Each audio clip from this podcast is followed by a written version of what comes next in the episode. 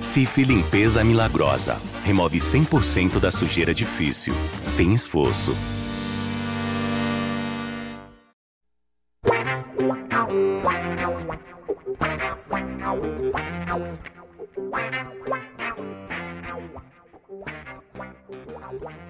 Lutar com fé e com ardor. Não dá para começar o podcast hoje com é, um orgulho que nem todos podem ser, que acho que é o podem ter, que é a nossa frase tradicional de começo do GS Santos de sempre. É, o Santos ontem mais um capítulo lamentável da sua história, por tudo que aconteceu, pela derrota, pela pela, enfim, pela revolta da torcida depois, que assim, é, é difícil você é, não, não condenar, mas por outro lado, assim, a torcida está cansada de tanta, tanta, tanta tragédia com o Santos acontecendo, tanta derrota, e na hora ia explodir, e estava na cara que ia ser ontem, assim, com a derrota de ontem. Santos perdeu 2 a 0 o Daíro Helman foi demitido, é, um dia muito cheio de notícias, cheio de, de, coisas que a gente vai ter hoje aqui, Bruno Gilfrida e Iago Rudá, nossos dois setoristas que passaram um dia aí acompanhando todas as questões, como é que foi a demissão do, do Odair, Isabel Nascimento está aqui com a gente hoje também, a maior e melhor youtuber santista de todos os tempos. Mas hoje eu vou tomar a liberdade de começar com os nossos setoristas, porque temos muita informação e temos muita coisa de bastidores de como é que foi, como é que foram essas últimas 24 horas do Santos. A gente está gravando aqui por volta de 6 da tarde de, de quinta-feira, é, desde a derrota até a demissão de Odair. E no final da tarde, agora um pouquinho antes da gente entrar aqui no podcast, a confirmação de que Paulo Roberto Falcão será o novo, quer dizer, o técnico interino do Santos, enquanto o Santos busca Carilli ou algum outro personagem. Bruno Iago Rodar estava lá na Vila ontem, né? Iago, quer começar você para contar um pouco de como é que foi essa experiência? Você até correu de pedrada ontem, foi isso? fala Amaral, fala Bel, Gilfrida aqui, meu parceiro de cobertura do Santos, e claro, a torcida do Santos é, corria, Amaral, corri de pedrada da polícia, corri de pedrada da torcida do Santos e respirei é, o gás que a polícia soltou para dispersar a torcida depois do tumulto ali que, que gerou o fim do jogo do clássico, né, Corinthians e Santos. É, bem, eu, eu trabalho como setorista, tem, vai fazer 10 anos no começo do ano que vem. É, e eu já cobri invasão é, no CT do São Paulo, comigo lá dentro, cobrindo o treino. Mas eu nunca tinha passado por uma situação como ontem, a que eu passei na Vila Belmiro porque, bem, vocês estavam vendo o jogo, o Santos estava perdendo 2 a 0 a torcida começou a tacar bomba ali no dentro da área que estava o Castro, o goleiro do Corinthians. O jogo foi paralisado, é, a torcida do Santos continuou, o time não conseguiu descer para o vestiário e a polícia tirou os torcedores é, que estavam ali atrás desse gol. É, eu estava nas cabines de imprensa da Vila Belmiro e quem estava ali ficou preso pela polícia. Por quê? A polícia trancou os portões da vila para que a torcida que estava tava querendo briga saísse logo e o torcedor é, que não estava envolvido com nada ali, estava fazendo, estava apenas acompanhando o jogo, saísse depois com segurança. É, a polícia te, teve, é, teve briga do lado de fora, é, teve bar quebrado, ônibus quebrado, é, assim, os caras vandalizaram tudo que foi possível, a polícia teve muito trabalho para conter os protestos, e aí depois que a gente saiu, uns 20 minutos depois, é, que a gente saiu, ainda tinha gás de... Tinha um, cheiro de gás, assim, meu olho começou a lacrimejar, minha boca ficou... Eu comecei a chorar, né, conta do... Não, não chorar de fato, né, é, o problema ali do, do, do, gás. Enfim, foi uma situação horrível. E aí eu estava gravando os vídeos para o GE, de como que estava a situação ali nos entornos da Vila Belmiro. E no canal 1, é, ali mais ou menos uns 100, 200 torcedores se uniram novamente e voltaram com tudo assim em direção à Vila Belmiro, partindo para cima da polícia. Aí tacaram pedra, tacaram garrafa de cerveja, tacaram lixo, o que tinha pela frente eles estavam tacando e o choque precisou entrar em ação. É, o time do Santos ficou trancado no vestiário, e a gente ali, é, não só eu, né, os repórteres que cobrem o Santos ficaram na apuração, mandando mensagem para a diretoria, mandando mensagem para o Dair, para empresário, pô, e aí, o que acontece? A gente, técnico cai, não cai? O que, que vai acontecer? É, eu fiquei em Santos mais ou menos até meia-noite e meia, uma da manhã.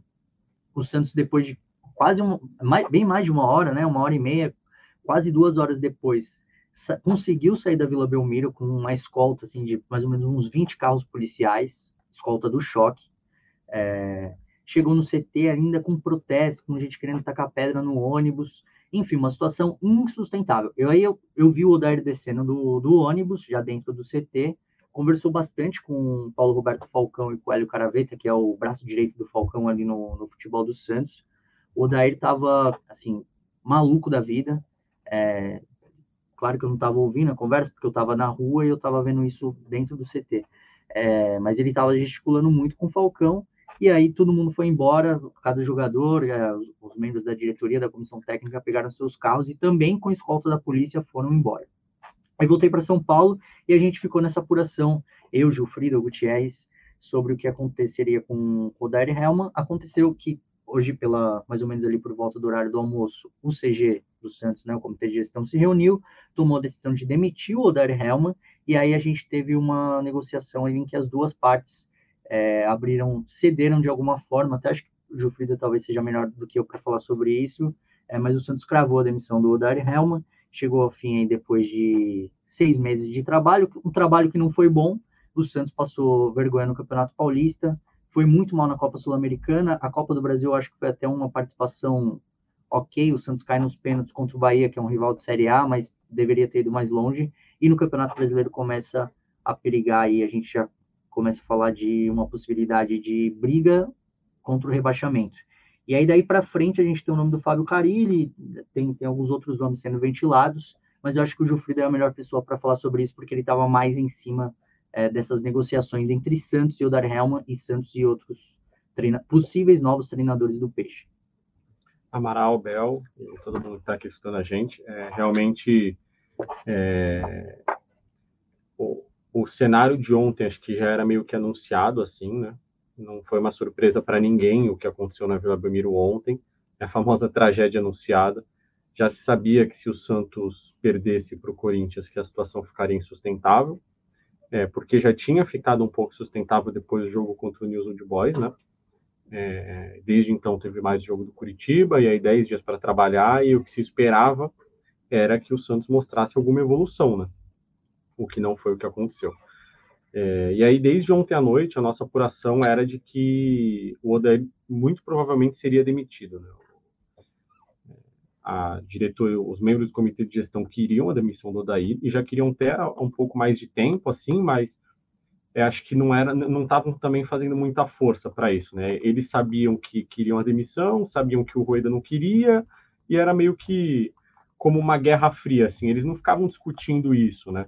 Só que a situação depois do jogo de ontem se agravou muito, né? O Santos achou melhor demitir o Odair é, e o clube divulgou que foi em comum acordo porque as partes negociaram para é, esse pagamento da multa, o Odair teria direito a receber até o fim do contrato de salário, e as partes é, discutiram um valor um pouquinho menor ali para a saída dele, e acho que fica bom para todo mundo também, acho que ele não queria mais ficar também, né, depois do que é, ele passou no, de ontem para hoje com o telefone vazado, torcedores ameaçando ele, é, ameaçando a família dele. Acho que esse cenário foge um pouco do futebol. É claro que a torcida não está feliz e, obviamente, demonstraria sua insatisfação, mas eu acho que temos dois exemplos diferentes ali de um protesto bom e um protesto ruim. O protesto bom, acho que é o que teve no CT no sábado, com é, imagens e um protesto um pouco mais pacífico, assim, mesmo que verbalmente fosse um protesto agressivo, né? Mas o que teve na Vila, ele tem é, resquícios depois, né? O Santos foi punido, vai jogar pelo menos 30 dias aí sem torcida, é, de maneira preventiva. A punição pode ser de 1 a 10 jogos, como o Santos é reincidente, muito provavelmente vai chegar perto do número máximo aí de, de partidas de punição. Então, óbvio que a revolta da torcida, como disse o Amaral na abertura, é super compreensível. É, a revolta não é por causa do jogo de ontem, a revolta é por causa de três anos de futebol muito abaixo do esperado. É, acho que a Bel está aqui com voz para falar é, sobre isso, assim, sobre o lado da torcida. mas eu acho que não tem nenhuma possibilidade do protesto de ontem ter sido por causa do jogo de ontem. O jogo de ontem é só a ponta do iceberg. Foi só o que fez o protesto acontecer ontem. É, se ganhasse ontem e perdesse o próximo jogo, talvez fosse no próximo jogo. Enfim, é, não faltam elementos nos últimos anos para a torcida se revoltar. Mas toda ação tem uma reação e o Santos agora vai cumprir essa suspensão que afeta infelizmente até as sereias, que nada tem a ver com isso, né? É, o time feminino do Santos vai jogar também com portões fechados, aí a punição se estende às sereias. No domingo, Santos e Flamengo com portões fechados também. Isabel Nascimento, a maior e melhor youtuber santista de todos os tempos, que ontem fez um vídeo super emocionado no pós-jogo do GE, é, e que demonstra muito bem a situação que está a torcida do Santos nesse tempo, do, assim, a, a, tristeza, o desânimo, enfim, tudo que passa pela cabeça de, de, de, nós que somos santistas e que estamos sofrendo com esse time há, há, tanto tempo, há três anos, e que estamos já indignados e cansados desse, desse sofrimento, né, Bel? É, como é que você está hoje? Tá melhor? Consegue estar tá melhor, assim, ou, enfim, e, falar um pouco do, do, do que, como é que foram essas horas aí também para você? Bom, bom dia, boa tarde, boa noite a todos e a todas. Não sei se meu áudio está tão legal hoje. Confesso que nem meu computador quis, quis, a, quis participar, né? Então, para quem estiver ouvindo que meu áudio não tiver como normalmente está, realmente hoje nem o computador está afim. Foi um dia muito, muito difícil, Amaral. Assim, acho que meu, meu vídeo representou muito. Eu tentei gravar várias vezes, né? Eu fui bem honesta no vídeo, assim, eu não parava de chorar, porque as imagens, eu não sei se os meninos viram depois, assim, mas quando focou na TV, né? Como, imagino que vocês estavam lá e tudo, mas quando foca na TV, aquele cara que não para de empurrar a grade, cada, cada porrada dele era uma porrada em mim, assim, é no, no assim, sabe, no, pô, é o, é o, torcedor que tá fazendo isso, sabe? E eu assisti do lado do, do, do, meu namorado e assim, ele ficava, não, mas tem que fazer isso, mas vai fazer o quê? Não, não tem que fazer isso, sabe assim? Eu entendi exatamente na cabeça dele as pessoas que estavam dentro desse têm que fazer isso, não dá mais. Realmente, é, eu acho é o que o Bruno trouxe: existem tipos de protesto. Existe você saber protestar, existe você conseguir fazer um protesto pacífico, mas existe também um Santos que chegou e falou: não vai ter empate, não vai ter derrota. Vai ter vitória, entendeu? Então, existe esses dois lados. E é o que o Gilfrida trouxe: não é sobre Corinthians, sabe? É sobre humilhação. Quer falar? Pode ser sobre Corinthians. É sobre uma humilhação de um 4 a 0 no passado, é sobre não ganhar clássico esse ano, é sobre mais de um mês sem vitória, é sobre um, o Alberto que não fazia gols sei lá quanto tempo, é sobre o Corinthians que era o pior visitante do campeonato, é sobre tantas outras coisas além de ser só sobre Corinthians, sabe? É sobre. É, é muito vexatório e ainda. Você, a gente ouviu muito, né? O Rui tá falando que tiveram técnicos que ele demitiu e que ele se arrepende, claramente, o Carilho é um deles. Mas eu vejo muito como esse momento do Santos ele é muito maior do que esse jogo, esse campeonato ou esse ano. São três anos. E é muito triste, é muito triste, porque ao mesmo tempo que eu entendo a torcida, eu não, de forma alguma concordo com isso, mas eu, eu entendo. Eu acho que é muito difícil o que a torcida está passando. Né? Desde o vexame do, do Ituano, o vexame que a gente está passando também na Sul-Americana, o vexame na Copa do Brasil, são só vexames, né? Faz tempo que o Santos não é competitivo, que ele sai de uma competição que você fala, pô, mas pelo menos ele tentou o melhor ali. Então, não sei, Amaral, eu acho que é um momento que é, entender o Santista, é claro que a gente é longe de valorizar a violência ou nada desse tipo, mas entender que é uma torcida que está realmente extremamente cansada, né?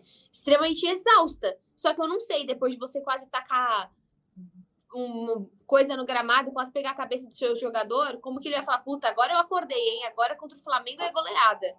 Não sei também até onde isso melhora, até onde isso muda o, o ânimo de um time que tão é que é tão psicologicamente abalado.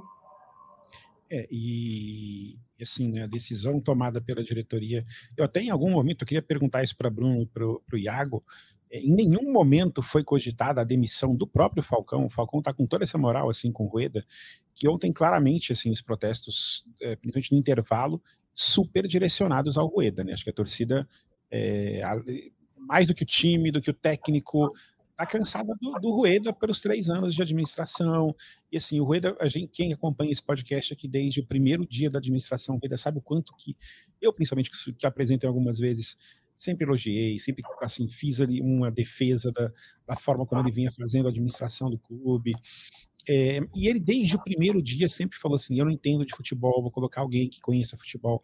E ele foi se enrolando com isso, chegou um tempo ficar sem diretor de futebol, e agora pega o Falcão, que ninguém sabe direito o que, que o Falcão faz. Que lá no começo, quando o Falcão chegou, ele já tinha uma ambição de ser o técnico, e agora vira técnico interino. É, um cara que eu não sei nem qual foi o último, o último trabalho dele como técnico. Inter de 2016. Inter de 2016, um cara que não é técnico há sete anos. E que eu não duvido nada que esteja passando pela cabeça do Rueda hoje, que ele fique lá. Se ele arruma um empatezinho aí com o Flamengo, eu, mas beleza, deixa ele lá mesmo e vamos embora. É, o, que, o que me falaram é... O Falcão, o Gilfrida, é, então, a, a avaliação interna é que o problema era técnico mesmo, assim, de, de campo bola, sabe? é, não um problema de comando no departamento de futebol, que, na minha visão e pelo que é, o clube sempre fala, é essa a função do Falcão. Não há um problema na visão do clube no comando do departamento de futebol. É, e o Falcão também é um cara muito mais de relacionamento, né, Iago? Ele Sim. não é um cara de negociação e tudo isso. Então, ele é como se fosse talvez um eu não diria nem um escudo do Rueda, porque o Rueda ainda lida diretamente com os jogadores, assim. É, o Rueda ele... trabalha bastante no é, né? Mas o Falcão é quem tá com o elenco sempre, assim. Ele é essa pessoa. E na visão da, do comitê de gestão, isso não é um problema, assim. Isso tem sido feito de uma maneira ok, assim, até porque é um trabalho que, né, ele, ele não chega a negociar, ele se relaciona ali com os jogadores, faz o papel de chefe do departamento de futebol, é, então, a avaliação é de que o problema era na comissão técnica mesmo, no, no trabalho do Odair, e não tirar o Falcão também nesse momento seria mais uma reformulação inteira no departamento de futebol que poderia custar, de repente, a permanência até do Santos na Série A. Assim, seria uma mudança muito grande em meio ao Campeonato Brasileiro. Sobre o Falcão ficar, é, logicamente, quando surge a notícia de que ele vai ser o técnico interino, a, a, primeira coisa que vem à cabeça de todo mundo é: poxa, ele vai acabar sendo o técnico, vai acabar ficando. Mas o que me falaram é o seguinte: olha, agora não, isso não vai acontecer, mas no futebol tudo é possível, né? Não tem como a gente dar certeza que ele não vai ficar, porque de repente é isso que você falou: ele ganha do Flamengo, ganha o próximo jogo, aí empata o outro, o Santos não acha ninguém, e aí ele vai ficando, vai ficando, então assim o que a gente pode dizer hoje é que a ideia é que ele não fique como técnico. Eu não posso dizer que ele não quer ficar, porque eu não conversei com ele, nem com ninguém que falou com ele. Eu acho até que ele quer ficar, ele gostaria porque ele queria ser técnico e o Santos falou sobre isso quando contratou ele, né? Que convenceu ele a, a mudar de função. É, o, o, trabalho do Rueda foi esse, né? Porque quando o Rueda procura. Assim, vamos trazer a linha do tempo aqui, né? Quando o Santos ficou um tempo no ano passado sem um executivo de futebol. Inclusive, o Rueda chegou a falar sobre isso publicamente. É, e gerou um atrito gigantesco no mercado, porque do jeito da forma como o Rueda falou, parecia que a função é, gestor do departamento de futebol, um executivo de futebol, não tinha, não tinha uma razão de ser. É, o, o Rueda apanhou de todos os lados, trouxe o Falcão para ser, ser esse cara, e o Falcão é esse cara, apesar dele não negociar, o que é parte importantíssima de um, de um executivo de futebol. O Falcão não senta com os empresários para discutir valores, esse trabalho é 100% na mão do presidente André Rueda, é, mas ele acaba fazendo ali o meio de campo entre do elenco com a diretoria, entre os departamentos. É um cara que trabalha muito perto do, do pessoal do scout do Santos para é, monitorar o mercado, ver coisa de adversário, preparar o time para é, os compromissos que tem. O Falcão tem essa função. Só que, se a gente for lembrar, no ano passado, é, um pouco antes do Santos definir o Odair Helma como técnico, o, o Eda sentou com o Falcão e o Falcão queria ser o técnico do Santos. Ele deixou isso muito claro para o presidente Rueda. E assim, não foi em uma reunião que o Rueda é, convenceu o Falcão a ser o executivo, né? Na verdade, coordenador, né? O cargo que chama o, o cargo que ele tem, o cargo, a nominação desse, desse cargo é de coordenador de, de futebol. É, mas foi uma tarefa árdua ali do Rueda. Assim, como o Gilfrida muito bem falou, a gente não falou com o Falcão, a gente não conseguiu contato direto com ele, então a gente não tem como cravar que o Falcão quer ser o técnico. Mas a minha impressão é de que se deixar o Falcão, é o, é o que o Falcão vai querer, é o que o Falcão vai pedir. É, só que aí entra uma outra coisa, que há uma rejeição gigantesca da torcida quanto a esse nome. É só ver na uhum. repercussão nas sociais. Né? Há uma, é uma assim, a, a, torcida não quer o Falcão de jeito nenhum. Eu acho que o Rueda não está em posição de pedir um truco agora, nesse momento, faltando seis meses para acabar a gestão dele, com o Santos mal das pernas, é, entrando ali na, perto da zona de rebaixamento do Campeonato Brasileiro, crise de tudo que é lado, sem poder ter torcida por pelo menos 30 dias. É, eu não acho que o Rueda vai dar esse truco e, e bancar um Falcão da vida. É, vamos ver o que, o, o, que a gente vai ter de mercado. É, o Santos procurou o Fábio Carilli. A Bel falou: ah, pô, o Carilli é um desses caras. E foi mesmo. A primeira pessoa que o Santos procurou, inclusive, nem tinha anunciado para a torcida a demissão do Larry Hellman. O presidente André Sueda entrou em contato com o Fábio Carilli. O Fábio Carilli tem contrato com um clube japonês, lá um clube da segunda divisão do Japão, até o fim do ano que vem, e ele tem uma multa alta se ele deixar o Japão. Então o Carilli falou: pô, é, ficar aqui no Japão por um ano e meio, é, com um clube estável, sem pressão, com salário bom, ou ir para o Santos é, numa crise danada para com um contrato até o fim do Campeonato Brasileiro. Então o Carilli já é, já deixou o Santos um pouco de lado, ele não não está afim de deixar o Japão e o Santos aí vai partir para novos nomes no mercado. Mas por enquanto, no momento que a gente grava esse podcast, não tem nenhum alvo agora para a gente passar para a torcida. Isabel Nascimento, que está aí arrumando seu celular aí, tá meio torto. É... A gente fez uma enquete no, no GE no começo do dia, perguntando, a tradicional pergunta de quem você quer que seja o um novo técnico. Eu, eu, não vi nas últimas duas horas aí, nas última, na última hora, mas quando eu vi, o líder da enquete era o Elano. O Elano vinha com o principal número de votos ali, seguido pelo Carilli, né? Se não me engano. É... Que assim, né? Acho que aponta também um nível de desespero da torcida, né? De, de, de, ir atrás de um ídolo do passado que não tem também nenhum grande trabalho como técnico até agora. É... e ser a principal solução ali só pelo, pelo emocional ali, né? Pelo tipo, cara, esse cara jogou muito bem quando jogou com a gente aqui, então vamos pensar no nome dele. Isabel, você iria atrás de qual técnico? Tem algum que te agrada dessa lista que, que circula? Algum nome que você poderia, pensaria ali em, tentar colocar no Santos? Algum nome que faria você não protestar? Exatamente. Não, eu acho que assim, era muito evidente que se o Dorival não estivesse no São Paulo, o Santos teria ido atrás dele. Eu acho que talvez o Santos teria demitido antes do Odair se o Dorival estivesse livre no mercado. É, eu vejo no Elano o que, tá, o que tá doendo hoje na torcida são as pessoas não valorizarem o Santos. É, é o fato da, de sentir que os jogadores não entendem o que é Santos. Elano entende o que é Santos. Elano vai jogar no, ali é, quando ele estava liderando a Ferroviária, Elano ganha do Santos, Elano faz gols em cima do Santos, Elano não comemora como técnico. Então eu acho que é muito isso, esse sentimento. Sabe quando você quando o Santos foi buscar o Alisson? É o mesmo sentimento do Santos buscando Elano. O Alisson é um craque? Não, não é um craque. O Elano ainda pode vir a ser um craque é, dentro da parte de treinamentos, pode vir a ser. Mas eu vejo muito mais esse sentimento de estão desrespeitando o meu clube, eu sei que o Elano não faria isso. Eu sei que se o Elano fizer, ele vai, é porque ele vai tentar. E se o Elano errar, é porque ele quis o melhor. Acho que hoje o Santista não acha, não vê que quem tá lá dentro está fazendo por ele e, e, ama o clube como ele. A gente sabe que ninguém vai amar o clube como o torcedor, jamais isso vai acontecer. Mas o Elano é um cara que respeitou muito o Santos, sempre respeitou. Eu acho que é muito mais nesse sentido. Não sei, realmente não sei se. O Carilho eu sempre gostei, eu, eu acho ele um cara sério né? Eu acho que não queria a demissão dele na época também, eu fui contra a demissão do Carilli na época. Foi algo realmente muito rápido ali do Santos. Muita decisão de tapar buraco, mas eu acho que é muito nesse sentido, Amaral, porque pelo menos a torcida confia que a imagem não vai ter sorrisinho, aquela, aquelas famosas que aconteceu ali com outros jogadores, né? A torcida ficou brava com o Mendonça, ficou brava com o Natan, e é isso que a torcida não quer. A torcida acha que o Elano ali não vão acontecer casos como casos como Bauerman, a torcida acha que ter uma figura desse tipo ali não vai acontecer esse tipo de tragédia, que talvez a gente pode até perder, mas a gente não vai perder com esse tipo de gente lá dentro, com o Santos sendo repercutido dessa maneira. Então eu vejo assim. É, é, é trazer, para mim é trazer o Alisson, sabe?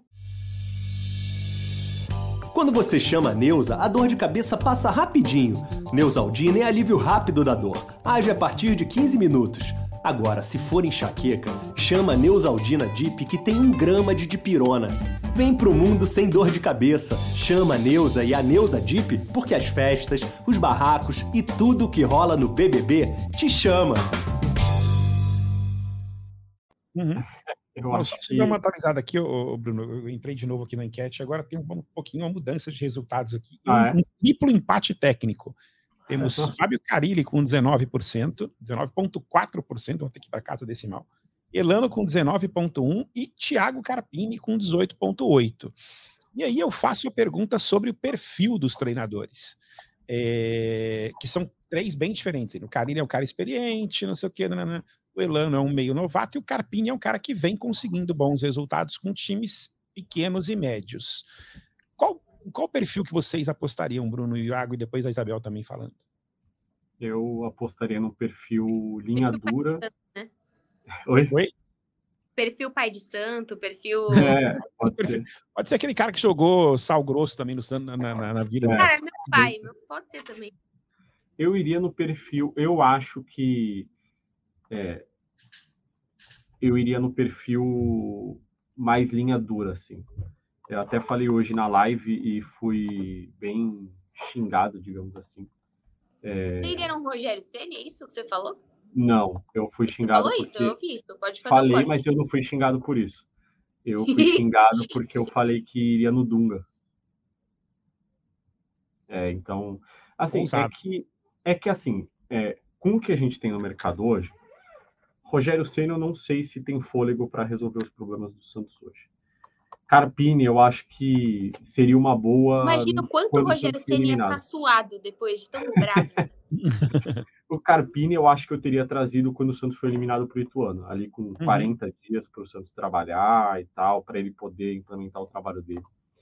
Eu acho que o Santos já está. O perfil que o Santos vai buscar de técnico é o perfil do desespero, assim. Uhum. O cara que o Santos acha que vai chegar e simplesmente vai resolver os problemas do clube. É, seja, verdade, são conseguir 32 pontos, né? É isso que Santos precisa. que seja é, com uma ruptura do trabalho atual, mudar completamente. Vai jogar com três zagueiros é, e vai mudar completamente o estilo do time jogar. Ou uma mudança de perfil, porque o Odair tem o perfil mais paisão, assim, né? É, pelo que a gente sempre escutou.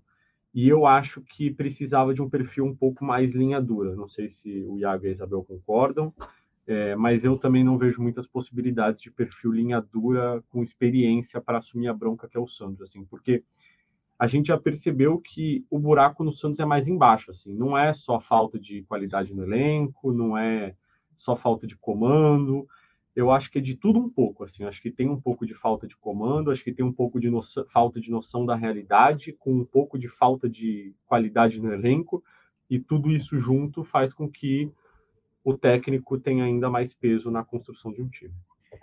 É, eu tô com o Gilfrida nessa, eu iria num cara disciplinador, é, e tem que ser um cara grande no mercado, tipo assim, um cara que vai chegar lá dentro e vai ter o respeito de todo mundo só pelo nome e a figura que ele tem.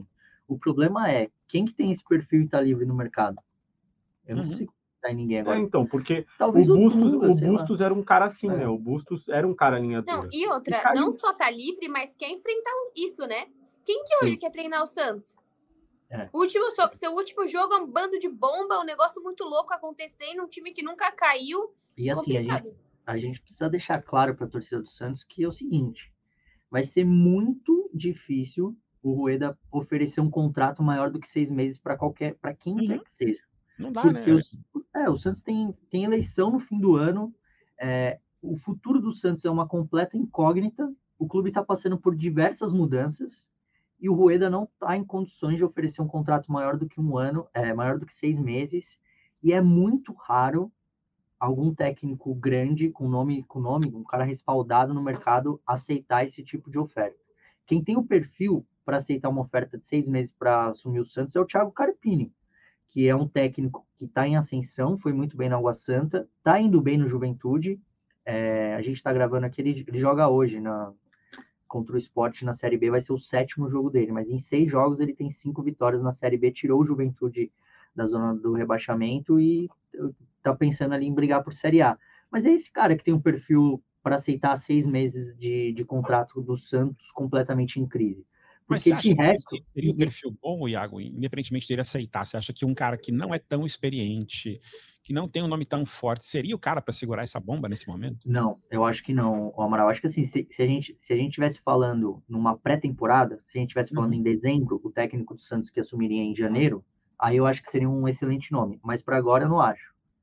Eu acho que o Santos tem que trazer um cara muito grande no mercado para chegar e chacoalhar o elenco, porque é o que o, o- o Santos precisa, de um chacoalhão nesse É, elenco acho. para que ele comece a render e principalmente um cara que consiga também dar alternativas táticas para esse time, porque eu falei aqui no podcast passado que o Odair trabalhou uma semana é, a parte a parte ofensiva do time Uhum. do Santos, mas o que a gente viu contra o Corinthians foi mais do mesmo. Se o Santos Foi não pior apresentou até, né? nada de Impressionante. É diferente. tipo quando eu falava que tinha estudado muito para uma prova e chegava na prova e errava tudo. Assim.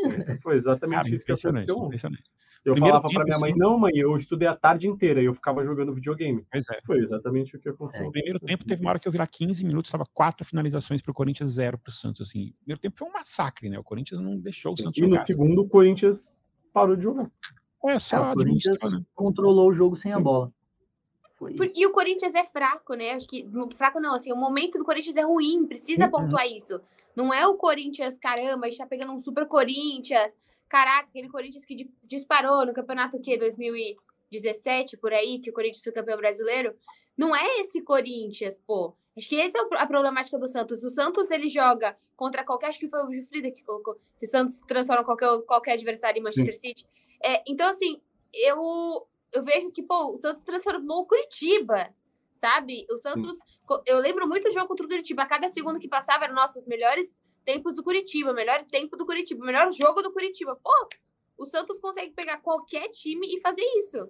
E, Bel, é, o, o jogo de ontem é um ótimo exemplo, porque quando o campeonato parou para a data FIFA, talvez o Corinthians até estivesse numa situação. é, na tabela já estava pior e continua pior do que a do Santos, mas o Luxemburgo vinha bem pressionado também, né? É, e os dois times, talvez ontem, tivessem chegado em igualdade para o jogo, com treinadores pressionados, em busca de uma retomada depois de 10 dias de, de sem jogos, né? E aí é, não tem aquilo de um time tá mais cansado, é, não sei o quê. E aí, na hora que a bola rola, a gente vê um time evoluído e o outro que parece que piorou. É, eu, assim, lamentável para mim o trabalho do Odair, sabe? Acho que não, em seis meses ele não conseguiu fazer nenhuma evolução no Santos. Nenhum jogador que você pense assim no começo do ano tá jogando melhor hoje do que jogava no começo do ano. É impressionante como o trabalho dele foi fraco, foi decepcionante. Agora, falando sobre o novo técnico, é, eu sempre defendo, minha, minha defesa de técnico sempre é assim, cara, vai no estrangeiro, que eu já tô meio saco cheio de técnico brasileiro. Nesse momento, o técnico estrangeiro não vai funcionar. Assim, um cara que não conheça o mercado brasileiro, que vai chegar aqui para até ele entender o que está acontecendo, o Santos já vai estar na lanterna do campeonato. Então não dá para pegar um estrangeiro nesse momento. É, E aí é isso, né? Quem é esse cara cascudo? Vocês, e aí especificamente, acho que o Bruno falou um pouco sobre isso no, na live, mas acho que eu queria voltar para esse assunto. Sene seria uma opção para vocês? Vocês acham que é, vocês, vocês topariam? Isabel primeiro, que é um pouco de voz da torcida ali, vocês acham que Ceni seria aceito? Ou já, seria, já, já chegaria gongado? Não, eu se acho é que que. ele vai seria- topar, né? Vai saber se ele topa. Exato. Eu acho que ele seria aceito. Eu acho que. Não, sei, não, não, não vejo o Ceni como uma rejeição. Não sinto na rede social uma coisa assim. E é um cara que sempre respeitou muito o futebol, né? É um cara muito sério, tem as suas entrevistas cheias de estatísticas e tudo. É, eu acho que é um cara que talvez não tenha uma tão boa relação internamente, talvez com a imprensa. O Bruno e o Iago podem falar melhor, não é aquele cara mais tão empático e sorridente. Mas já ouvi histórias que ele talvez não seja tão é, nesse estilo de técnico, né? Acho que o, o Odair é esse cara mais passivo, mas ele não é nada passivo, né? Eu acho que ou o Santos fala com o São- Paulo e vê se ele tá afim, agora que ele tá no Brasil pode ser mais fácil também. Mas mesmo o São Paulo ia ser um negócio muito louco, assim, porque não sei nem, não sei nem qual técnico que daria certo para esse time. Esse é o problema. Hoje, talvez, o, o futebol do São Paulo ele também não daria certo. De tão inconstante Paulo e sem confiança. aceitaria. Não, claro que não. eu tá digo assim, eu digo, se ele tivesse livre no mercado, tá? O, o- perfil dele de conseguir, de, de sempre buscar reforços ali o tempo inteiro, só Não, não tem como. Não tem como. O, Ode, o, o Rueda vai falar, tá aqui, o Gabriel Inocêncio, pô. Aí vai falar, legal. E, e, o, e o Bruno aqui, o centroavante, o Landias, da hora. Então, eu não sei, eu vejo que o Rogério Senna, não, eu, eu não sei se é o ideal, mas eu não acho que ele tem essa rejeição como a gente viu, por exemplo, com o Lisca, e mesmo assim trouxeram, né? Então, sei lá eu. Pois é. Cara, é realmente uma, uma missão duríssima aí pro, pro Rueda arrumar um técnico, mas acho que ele também está é, pagando pelos erros que ele cometeu durante três anos de mandato aí. De, Exato. De... Ele se colocou nessa posi... ele se colocou nessa posição de que ele vai ter uma chance de acertar. É. Acho que ele teve várias e já errou muitas vezes e agora é a última. É. Ele não vai mais mudar de técnico até o fim da gestão. Ah, e... Nem deveria, né? Exato. E a paciência da torcida com certeza acabou. Até uma das torcidas organizadas do Santos divulgou um manifesto agora há pouco dizendo que os jogadores compraram uma guerra contra os torcedores porque prometeram raça no jogo de ontem, não foi isso que eles viram. Então, daqui até o fim do ano, eles são inimigos da torcida. Então, assim, fechar a vila não vai amenizar a crise. Assim. O advogado do Santos até falou durante o julgamento no STJD sobre é, isso, a punição poder atrapalhar, digamos assim, que os torcedores é, dos torcedores irem atrás da, do time, né, por causa de protestos e tudo mais. Mas eu acho que isso não vai mudar nada. Eu imagino que no domingo na Vila Belmiro o clima esteja igualmente hostil do lado de fora. Sim, sim, sim. É, a torcida do Corinthians foi até Santos para protestar contra o Corinthians, gente. Então, assim, Exato. Vai, vai, ter gente lá de fora no sábado, no sábado, as torcidas é, promoveram caravana saindo de São Paulo seis da manhã para protestar no uhum. CT. Então, fechar o estádio não vai amenizar a crise. Então, a decisão do Rueda pode salvar ou rebaixar o Santos no, no Campeonato Brasileiro. Acho que é basicamente isso. Assim. A decisão dele ou salva ou rebaixa o Santos. Ô, gente, rapidinho, antes da gente passar para o próximo assunto. Ô, Amaral, quem que você queria como técnico? Rapaz, é uma pergunta tão difícil porque eu, de vez em quando gosto da ideia do Carpini, mas eu acho que é super arriscada, assim, porque é você colocar uma pressão em cima de um cara que não é tão cascudo ainda, mas que, por outro lado, vem apresentando bons resultados, o time dele você percebe que tem uma evolução rápida. Então, assim, seria uma, uma, uma aposta bastante arriscada, assim. Eu, eu concordo com o Gilfrida, assim, que se fosse depois do jogo contra o Ituano ali na, na, na virada entre o paulista e o brasileiro, eu teria ido nele facilmente, ali, sabe, de de apostar um cara mais jovem, que tivesse tempo de fazer um trabalho dele. Eu não sei se ele vai conseguir che chegar. Tudo bem que assim, ele chegou no Juventude, obviamente que as pressões são diferentes, mas chegou no Juventude e acertou o time e conseguiu fazer o time sair da zona do rebaixamento para chegar perto do G4. Seria, não precisa nem chegar perto do G4 aqui, não, tá? Aqui a gente só quer ficar longe da zona do rebaixamento. Tudo isso não. É, mas é só isso, assim, é um técnico que chegue aqui e consiga é, fazer o Santos ganhar 32 pontos, que é uma missão bastante difícil para esse final de temporada, para esses últimos seis meses. Então, assim, às vezes eu penso que ele pode ser a solução, às vezes eu acho que o Rogério Ceni por ser mais cascudo, seria uma solução interessante, é, até porque é, eu fico achando que o Rogério Ceni pensando na carreira dele, né, de que ele teria que ter uma, uma se desvincular um pouco de São Paulo, enfim, talvez tentar um trabalho em outro time, mas eu não sei se ele vai encarar essa bomba, não. Será que se você fosse o Rogério Senna, você encararia essa bomba de pegar o Santos nessa altura do campeonato? Eu não encararia, não, cara.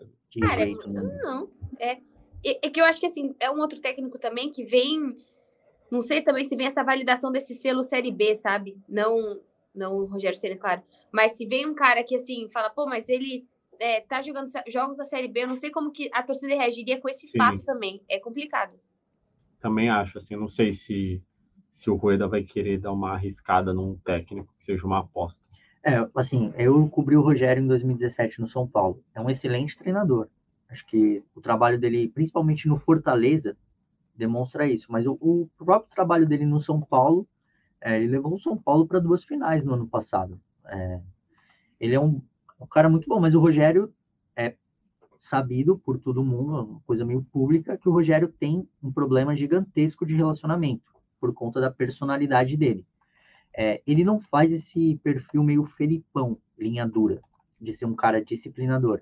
Mas o Rogério é um cara é, totalmente metódico. Ele teve problemas de relacionamento no Flamengo, teve problemas de relacionamento no próprio São Paulo, nessa última passagem.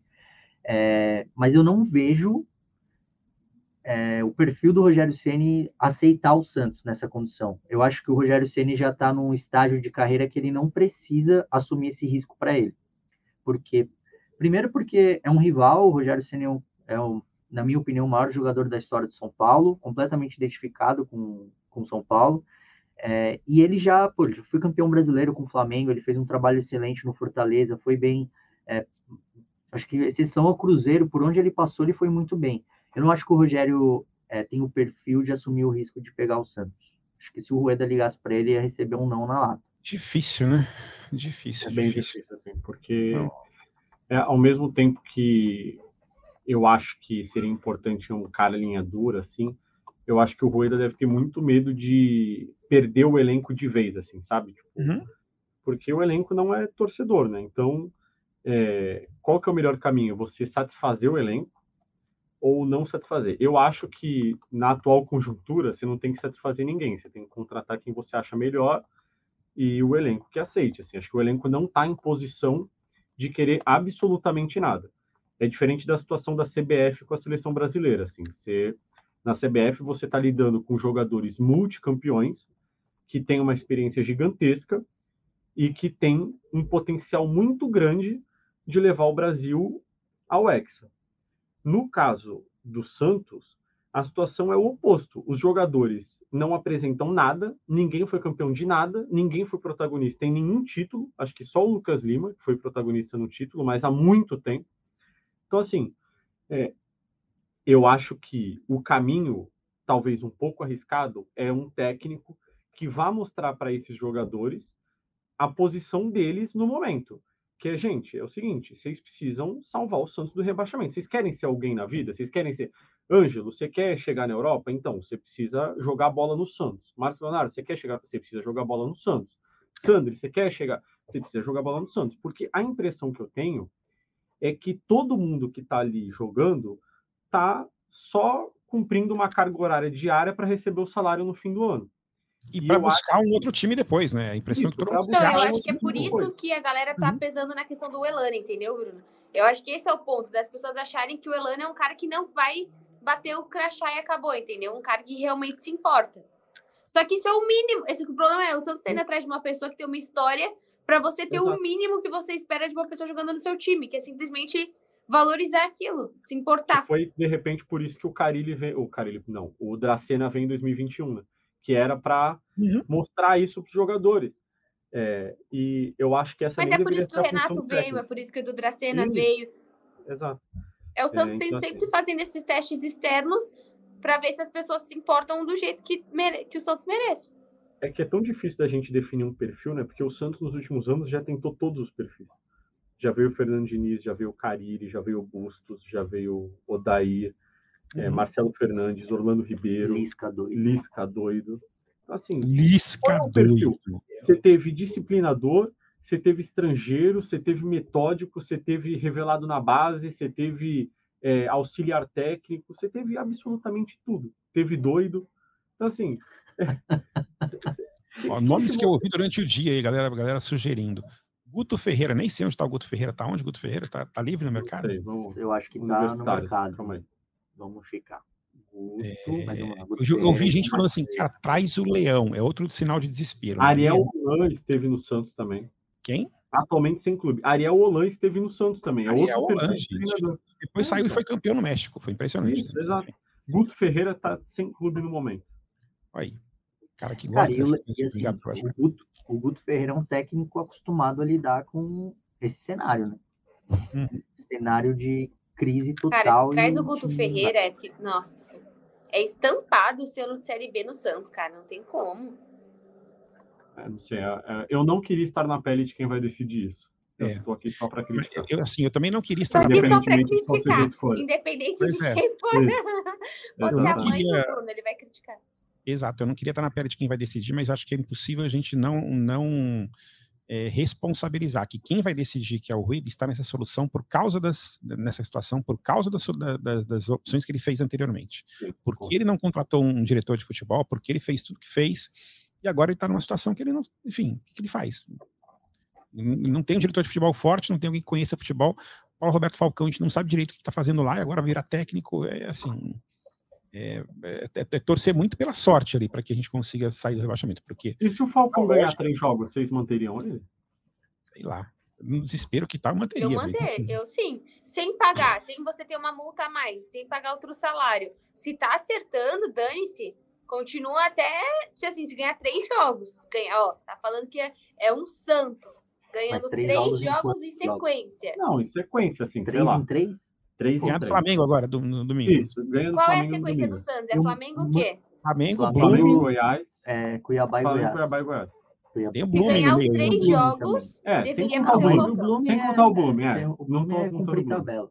Exato. Blooming é, é patati pra baixo, é testar a galera mesmo. É, Se ele entrar 17. contra o Blooming com Marcos Leonardo, Mendonça e Soteldo, é a morte. Tem que Uhum. pelo menos testar a galera, pelo amor de Deus. Ó, se o Falcão ficar e ganhar três jogos em três, eu dobro o salário dele, se eu sou o Rueda. Então não pode ficar até o fim e ganha o... Ó, dobra o salário aí. Eu já ia até te perguntar se você tá com esse poder todo lá. Pois é. Enfim, gente, mais algum outro.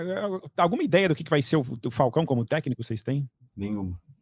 Amaral, Nenhuma, né? zero. Para ser sincero, a gente precisa estudar o Internacional de 2016 e trabalhos anteriores do Falcão, né? Uhum. Porque faz um bom tempo que ele, que ele não assume essa função. Para ser sincero, assim, eu, eu não sei, mas o que eu imagino é que ele vai manter exatamente o que o Odair vinha fazendo: 4-3-3, com dois pontas, Marcos Leonardo de 9, o Lucas Lima Uhum. flutuando no meio de campo, dois volantes, Ou um Ou seja, vai irritar, né? Ou seja, vai irritar. É, Já não vai ganhar os três vai jogos. ficar fora, não? Oi? Soteldo tá fora do jogo? É, por enquanto a gente não sabe porque o, o treino do Santos hoje foi cancelado, né? O Santos ia treinar, ia se reapresentar, fazer o regenerativo, e aí como o, o treino foi cancelado, o, o próprio Soteldo não foi no CT, então a gente está aguardando uma, uma avaliação. Então, Mas o ontem na Soteldo, por enquanto, é transmissão, a, dúvida. a Vitória Leite falou que a opção tinha sido técnica. Vitória Leite, Ah, tá. Achei que tivesse sido por causa da. Eu achei que tivesse sido a pancada do Fagner ali no primeiro tempo, Isso. mas segundo ela foi uma decisão técnica. Foi o Fagner? Foi o Fagner. Quem diria? hein? Quem diria, né? Imagina, nunca Zero bate. pessoas surpresas. Exatamente. Olha, o podcast tá longo hoje, hein? A gente nem fez os palpites ainda. Meu Deus do céu. Isso O palpite sofrimento. hoje é diferente aí. Quem vai ser o técnico do Santos? É, então vamos para os dois palpites aí. Palpite quem vai ser o técnico, palpite do, do resultado. Palpite quem vai ser o técnico. Caraca, gente. Meu Deus do céu. Menor ideia de quem vai ser o técnico. Acho que se bobear vai ser o Elano, não duvido nada, assim, sabe? Não que eu queira, tá? Isso, não, isso é o palpite do que eu acho que pode acontecer. Hum. Acho que vai, vai ser o Elano. E palpite do jogo, 2 a 0 Flamengo. A gente está falando Isso, do Amaral. Gente, né? alguma chance do Santos ganhar do Flamengo no domingo? profissional Vocês acham? masculino, né? Pois é. É, No feminino a gente ganha, mas o masculino a gente perde. tá. Bruna, eu- o Bruna, Bruna, Bruna não, Bruno. Cara, e esse negócio é ridículo de pegar o feminino também. É. Muito absurdo. Ridículo. É, Mas tiveram a ver com, com, com pato, né, cara? Nada, não tem nada a ver isso. Tem viajar, chama viagem. o- Mas, enfim. Bom, eu acho que o técnico vai ser o Carpini e o Santos perde de 2 a 0 pro Flamengo. Parece que a gente tá jogando detetive, né? O Iago tem uma cara de senhor mostarda, né? E você, Ai, Bel, a gente riu nesse podcast fazer uns Finalmente. meses. a gente tá terminando com alto astral, É. zoando aí. E você, Bel, quais são seus palpites? Ah, acho que eu vou, vou no Cari, porque parece muito isso. É, co- Como que era? Aquela. Eu esqueci aquela faca, sei lá o quê. Ah, esqueci o que eu ia falar agora. Tinha umas arminhas muito legais esse jogo, né? Mas, boa, espero que não tenha mais armas no, no, no jogo do Santos. Mas vamos de Carilli e vou tentar. Eu acho. É, é o que o Amaral falou, é difícil não perder. Vou tentar um 0x0 não, 0 a 0 Flamengo. Ai, desgrama. Ó, eu vou só falar uma, uma coisa que eu acabei de pesquisar aqui, que já que é para dar segunda chance para alguém, que o, o nosso querido Rueda queria dar pro Carilli, Fabian Bustos está sem time. Eu preferia dar segunda chance pro Bustos, que eu achei que fez um trabalho bem honesto com o Santos. De fato, evoluiu um pouquinho ali. Tinha, um- foi um dos poucos momentos ali de Santos jogando bem ano passado, foi com o Bustos. Se for para dar uma chance de segunda para alguém, eu iria no Bustos e não no, no, no. Acho que ele não vai dar nenhuma chance. Não, não. pra- É, Também, não, também acho que não tem chance, não. É, mas assim, de- desses caras de segunda chance, eu acho que um, um cara que poderia talvez repensar, dependendo do que o Santos ofertasse, seria o Carilli, porque o, o Carilli, é, pô, o, vou falar aqui, o Bruno Cassucci, que é o nosso setorista do Corinthians e também da seleção brasileira, recentemente ele fez uma exclusiva com o Caribe. E essa entrevista ainda não foi publicada, mas ele mandou para a gente, para que a gente. Porque ele cita o Santos e cita a passagem dele é, pelo clube como isso. E o Caribe deixa claro nessa entrevista que ele não. Ele adorou trabalhar no Santos, que ele assim, teve um relacionamento excelente com funcionários, com elenco, com diretoria e tudo mais, e que o problema foi o Edu Dracena. É, uhum. Então, eu acho que desses caras que podem ter uma segunda chance de versão Rueda, vamos colocar assim, eu acho que o Carilli seria um cara que talvez aceitasse, mas aí o Santos ia ter que dobrar bem a aposta, pagar uma multa milionária pro, e dar poder para ele. Pro clube acho japonês, que mais do que dá pagar, dá poder. Dá poder para ele e convencê-lo de que é uma boa ideia deixar um clube da segunda divisão do Japão, no qual ele não tem pressão nenhuma, para pegar um Santos pegando fogo por seis meses. Uhum. Muito difícil, né? Eu até gosto da alternativa Cari no meio dessa, desse, desse, caos todo, porque é o cara que vai poder botar os 32 pontos na, na, na, lá dentro. E fecha a casinha e vamos embora. Mas eu acho difícil ele querer ele topar, sair desse. E o time é melhor do que era o time de, que ele comandou é, em 2021. Sim, verdade. O time é muito melhor. Palpite pro, pro resultado, Iago, você não falou. É, o meu palpite vai ser. Putz, difícil não falar Flamengo vencedor, né? Eu vou de 1 a 0 Flamengo. Se o Santos empatar, tá excelente. E o meu palpite para treinador. Putz, cara. Eu vou. Não, eu vou ficar em cima do muro. Eu acho que vai. Ou Carilli com Rueda dobrando a oferta, ou Carpinho. Deixa eu ligar o microfone dele aqui. Ou Carpinho. Enfim, gente, é isso. É, a gente volta na segunda-feira para falar desse Santos e Flamengo e ver quais serão os próximos e emocionantes capítulos dessa temporada Santista, que está realmente, mais uma vez, dramática. É a terceira temporada seguida que a gente sofre. Cara, tá parecendo aqueles dramas coreanos no Netflix, que é só sofrimento. É, são três temporadas seguidas já de sofrimento, não aguento mais. É, mas, enfim. Vamos ver se a gente consegue alguma coisa. Eu acho que tá bem um, round six aqui, né? Daqui a pouco não vai sobrar é. nenhum torcedor. A gente vai começar Exatamente. a se matar. Gente, obrigado. É, a gente volta na segunda. O GE Santos, vocês sabem que está em todas as plataformas digitais, no GE, no Spotify, em tudo quanto é canto, e você consegue ouvir a gente. Obrigado, Bel. Obrigado, Bruno e o Iago, pelo, pelo podcast. A gente volta a se falar aí na segunda-feira. Beijos para todo mundo. Marcação, samba, bola, samba, acabou na frente a bola. O time sempre chegando a chance de mais um gol. Gol! Neymar pode bater de primeiro.